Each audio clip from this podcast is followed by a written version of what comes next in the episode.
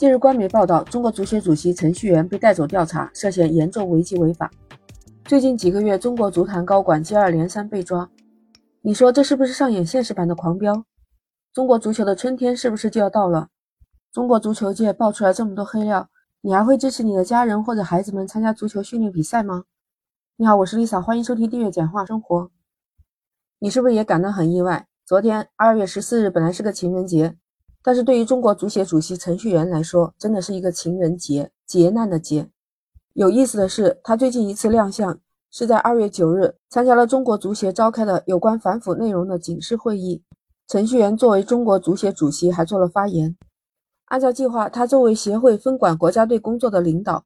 本来是应该参加二月十三日在佛山举行的国足选帅工作会议，结果没想到大家等来的是他被查涉嫌严重违纪违法，网友们之欢呼，看来中国足球的春天要到了。还有网友调侃说，这是足球界上演的真实版的狂飙。从国足原主帅李铁到程序员，已经有四位重要的人物被查，整个时间线是这样的：二零二二年十一月二十六日。中国国家男子足球队原主教练李铁涉嫌严重违法，正在接受监察调查。二零二三年今年的一月十九日，中国足协委原秘书长刘毅又被接受监察。也是在同一天，中国足协常务副秘书长兼国管部部长陈永亮也接受调查审查。再到昨天这个情人节，中国足协主席、党委副书记程序员被调查，据官媒报道是严重违纪违法。看来这个事情还真的不小。当然了，也说明了我们国家足球反腐也进入了深水区。据说足协主席被查，这还是中国足球史上的第一例。李铁也是有史以来第一个被问罪的前任国足主帅。二零零二年，我们国家首次冲进世界杯，他也是功不可没，大家都是一路看他走过来的。但同时也让我们看到了一个英雄变成了反面教材。当时李铁被调查，很多网友都愤愤不平地说：“国足踢得稀烂不是没有原因的。”国足已经烂到骨子里了，好家伙，现在一时激起千层浪，现在连中国足协主席都有问题，真的是让球迷们大跌眼镜。有些人拍手称快，说中国足协一定要下猛药了，我们的国足啊，太让球迷们失望了。根据公开资料显示，程序员是生于一九五六年，他曾经是一个码头工人，从一个最底层，再做到了上海国际港务集团股份有限公司董事长这个职位。其实他的经历还是蛮励志的。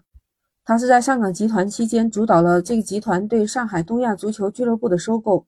从那以后，上港集团足球俱乐部就进入到了中国足协协会超级联赛，并且在2018年赛季获得冠军。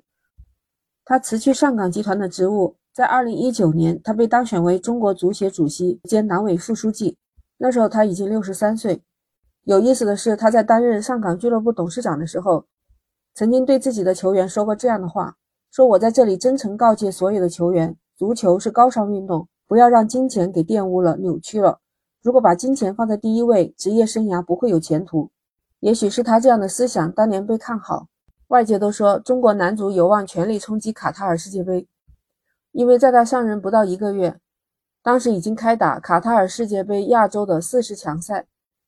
还有另外一个原因，在当时看来有一个极好的信号，就是球员们的规划改革的开放。”让中国足球可以在规范内合理利用 FIFA 的规则进行人员补强。结果事实呢完全相反。实际上，在他担任足协主席四年的时间里面，中国足球的问题还是很严重，基本上没有任何的改变。而那个时候看好的球员被规划方案，也因为申请的球员改回原籍，又变得一地鸡毛。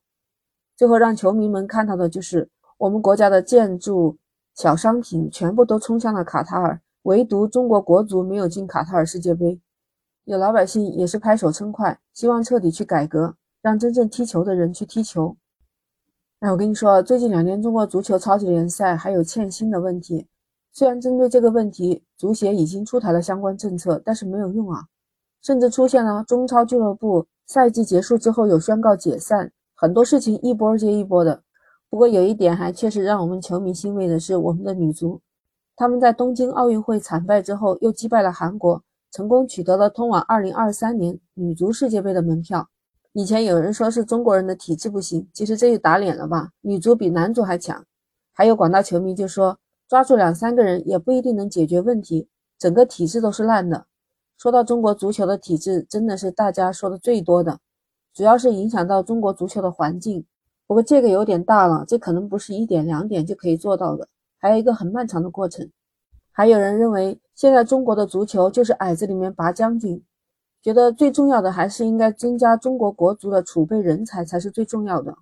中国足协高管接二连三被抓，中国的联赛接二连三的爆黑幕。如果你是球迷的家长，你会让自己的孩子从小去接受训练踢足球吗？